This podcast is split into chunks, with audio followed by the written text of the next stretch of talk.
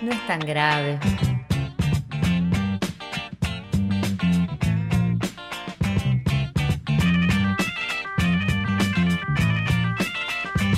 Con Paula Lucas, Joaquín Perelman y Facundo Rosso.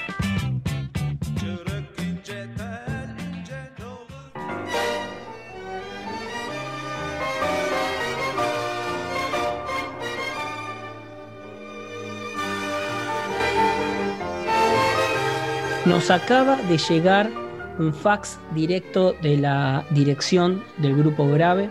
Estamos hasta las manos.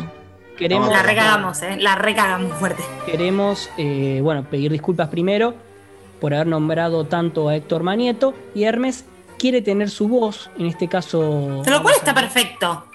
Y Pero escuchame, ya mandó un interventor el programa pasado. Ahora, ¿qué, qué, pasó ahora? ¿Qué- Estamos desviaditos, estamos un poquito desviadites. Ahora Facundo Rosso nos va a leer lo que es la biografía autorizada de Hermes No, Cromo. pero, ¿qué- pero ¿cómo llegó esto acá? Bueno, llegó a partir de un fax que, bueno, ahora vamos a, leer. Un fax, sí, claro, porque estas maquinolas que continúa teniendo eh, en los estudios de, de- de No es tan grave, que bueno, en este caso es mi hogar, eh, me ha llegado la maquinola adecuada, he recibido el fax eh, y ahora vamos a, eh, a tratar de interpretar la música que se escucha también, fue elegida por él. Todo esto sucedió mientras escuchamos eh, la rumba anterior. Así que bueno, Facundo Rosso, te escuchamos y bueno, vamos a ir eh, también de a poco comentando, ¿no? Eh, porque la verdad que lo que he alcanzado a leer es un tanto, es raro y es una vida, bueno, bueno, una vida que ahora vamos a comprender entre todos. A ver, Facundo, ¿de qué, ¿de qué se trata toda esta cuestión? Bueno, acá dice capítulo 1, infancia e introducción. Ah, es como una. ya lo auto- tenía cocinadísimo el chabón. es Para mí ya El señor, el ya lo tenía. Era- Claro, claro. Era una autobiografía, parece. No sé si la está escribiendo. Bueno, vamos a ver. Dice, Hermes Cromo. Ah, habla en tercera persona además. Esto es como los escritores cuando tienen que escribir la reseña de su libro, ¿viste? Increíble. Bueno, Hermes Cromo nació a fines de los años 40 y trabajó desde los 6 años. Ah, tremendo. Uf, Trabajo infantil. Pero el hombre recién, recién empezó a leer y ya empezó eh, a trabajar, impresionante. Bueno, la Pero vida de un aparte, trabajador. ¿no? un del trabajo. Un símbolo de la caída del peronismo, el niño que tuvo que salir a trabajar porque el peronismo había caído. Eh, Bueno, vamos a ver volvió ¿qué a trabajar. Bueno, a la escuela iba, dice, pero a la puerta para vender los caramelos que le compraba su abuela fascista, Concha Felgueras, exiliada por la Revolución Social Española de 1936. Mirá vos, Ah. no sabía que habían perseguido lo- los anarquistas en España a los fascistas. Mirá vos. Ah, no sabía. hubo Tremendo. una- Se exiliado. Se ha se exiliado. exilió por fascista, digamos, Concha Felgueras, bueno. eh, Concha su- exiliada. su abuela Concha eh, le, le daba estos caramelos, al parecer los vendía. Mira, por la tarde el niño Hermes repartía diarios que solo tenían tapa y contratapa, ya que adentro solo había páginas en blanco. Ah, Claro, mirá parecer vos. era un Qué lindo. ¿eh? Qué lindo, ¿eh?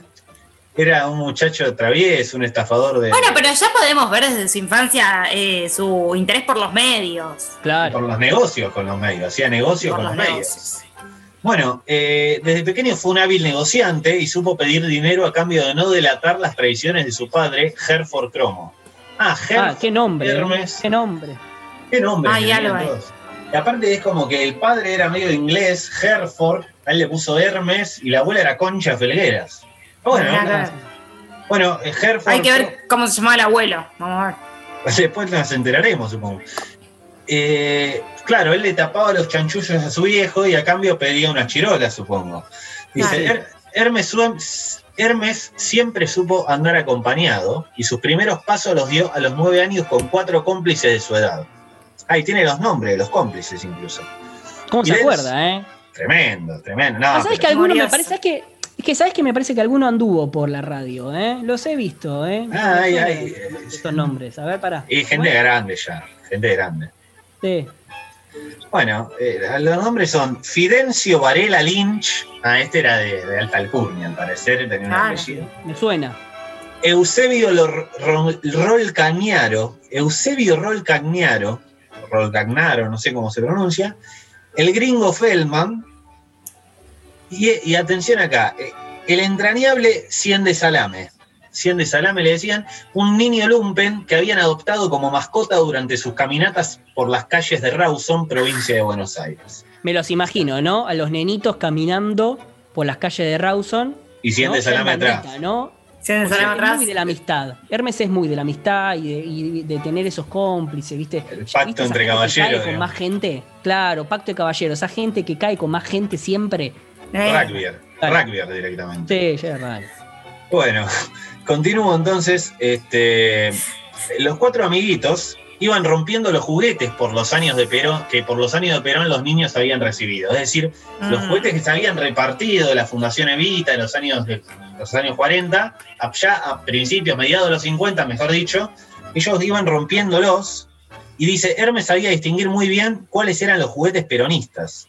Y eran esos que brillaban al sol, que no se gastaban y no se vendían en las jugueterías. Claro, sabía. Y entonces iba detectaba, detectaba esos juguetes.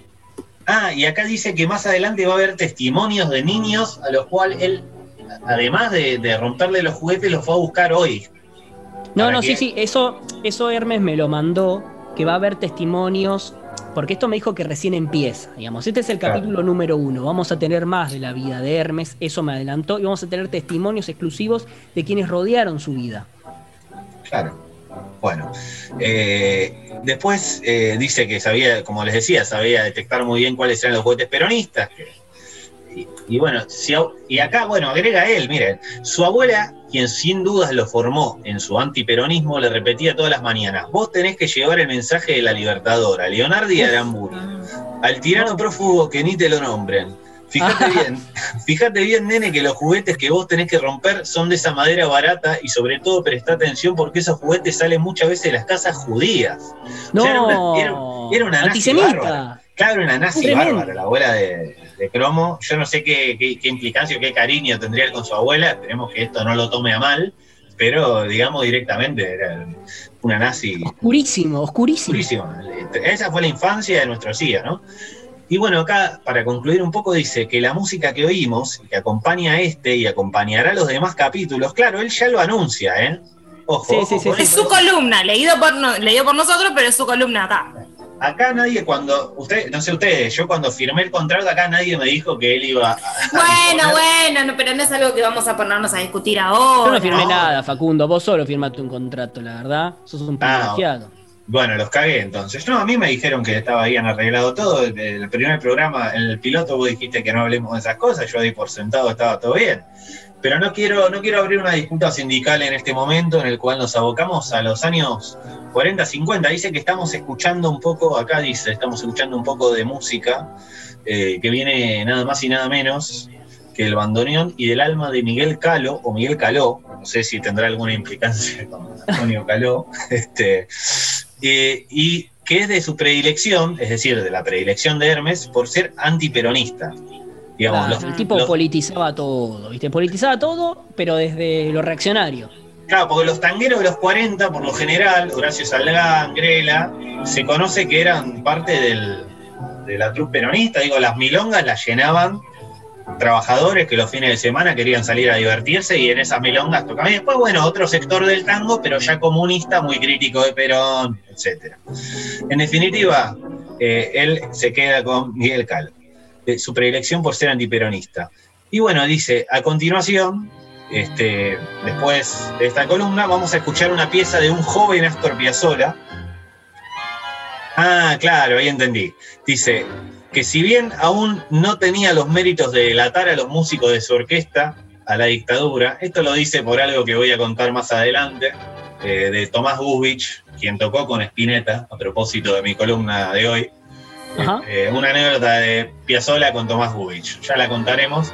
Claro, por eso lo dice, dice, si bien no tenía la cocarda de eh, entregar a sus músicos a la dictadura, eh, ya mostraba ciertos rasgos goriloides.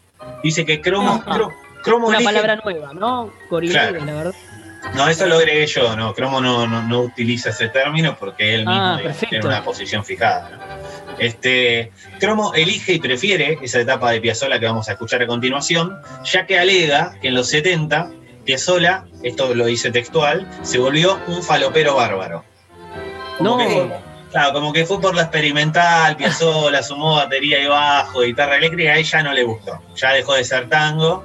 Así que lo que él manda en teoría acá, vamos a escuchar a continuación, vamos a, a pedirle al operador, operadora, no sabemos bien quién es, a continuación que lo pase.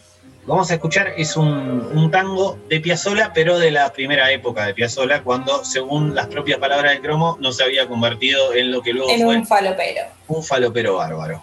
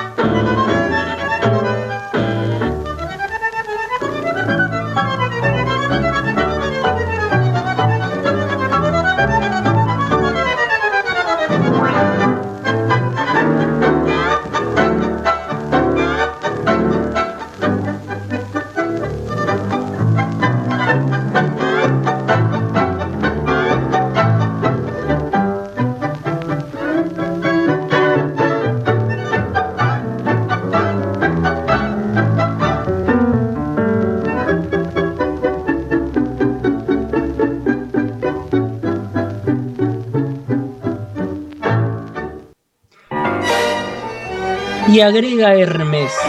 Pero ¿cómo llegó Hermes de ser un soldadito fascista y corrupto a un demócrata pacifista y amante de los animales exóticos? De ser un niño al servicio de los más oscuros intereses a un abanderado de la justicia y la alta costura. Hoy el señor Cromo se define como un hombre que huele bien. Maneja el grupo grave desde su mansión en Florida, rodeado de muebles blancos y pisos de porcelanato. Le encanta relajarse acariciando sus cachorros de tigre y aprendió de los placeres de la soltería desde el fallecimiento de su esposa, atropellada por un tren según la historia oficial que él mismo se encargó de escribir. Bueno, Muy bien, polémico. Hermes, ¿eh? Muy Bueno, bien, Hermes, la verdad. Bueno, Qué primer hombre. capítulo. Qué- qué hombre. El primer capítulo de la biografía de Hermes que les compartimos con todos. Bueno, ya, ya nos iremos enterando de sus aventuras, de qué, qué- qué- cómo fue su rol durante la dictadura. Bueno, todo eso que Hermes, que Hermes puede contar, a diferencia de quizá Héctor Manieto, ¿no? Su primer amor, Su primer amor, su, su primer encubrimiento. su primer, eh, su primer medio, cómo llegó al grupo. Su primera grave. opereta. Su primera, sí, claro. Las relaciones políticas con los políticos de turno, esas discusiones. Hermes nos ha prometido todo y tenemos todo. Ya nos iremos Hermoso. enterando. Ya nos iremos enterando, sin lugar a dudas. Bueno, eh, ya no hay mucho más que decir, entonces. Eh, Yo no hay mucho más que decir. Solo falta despedirnos. ¿Cómo la han pasado? Paula Lucas, ¿cómo la has pasado? termina, yo me tengo que ir a desayunar, muchachos, siendo las tres y media de la madrugada. Hermoso ya programa. Sí, la verdad que sí. Se finaliza. Facundo Rosso, ¿la has pasado bien el pelo? ¿Cómo estuviste de pelo todo el programa? ¿Bien? Estuve muy cómodo, sobre todo por el pelo. O sea, estuve más cómodo por el pelo que por cualquier otro motivo. eh, y así, hace un par de días que lo vivo así. Eh, ya volverá el pelo largo. eh, pero bueno, muy contento fundamentalmente esta nueva emisión de. No es tan grave.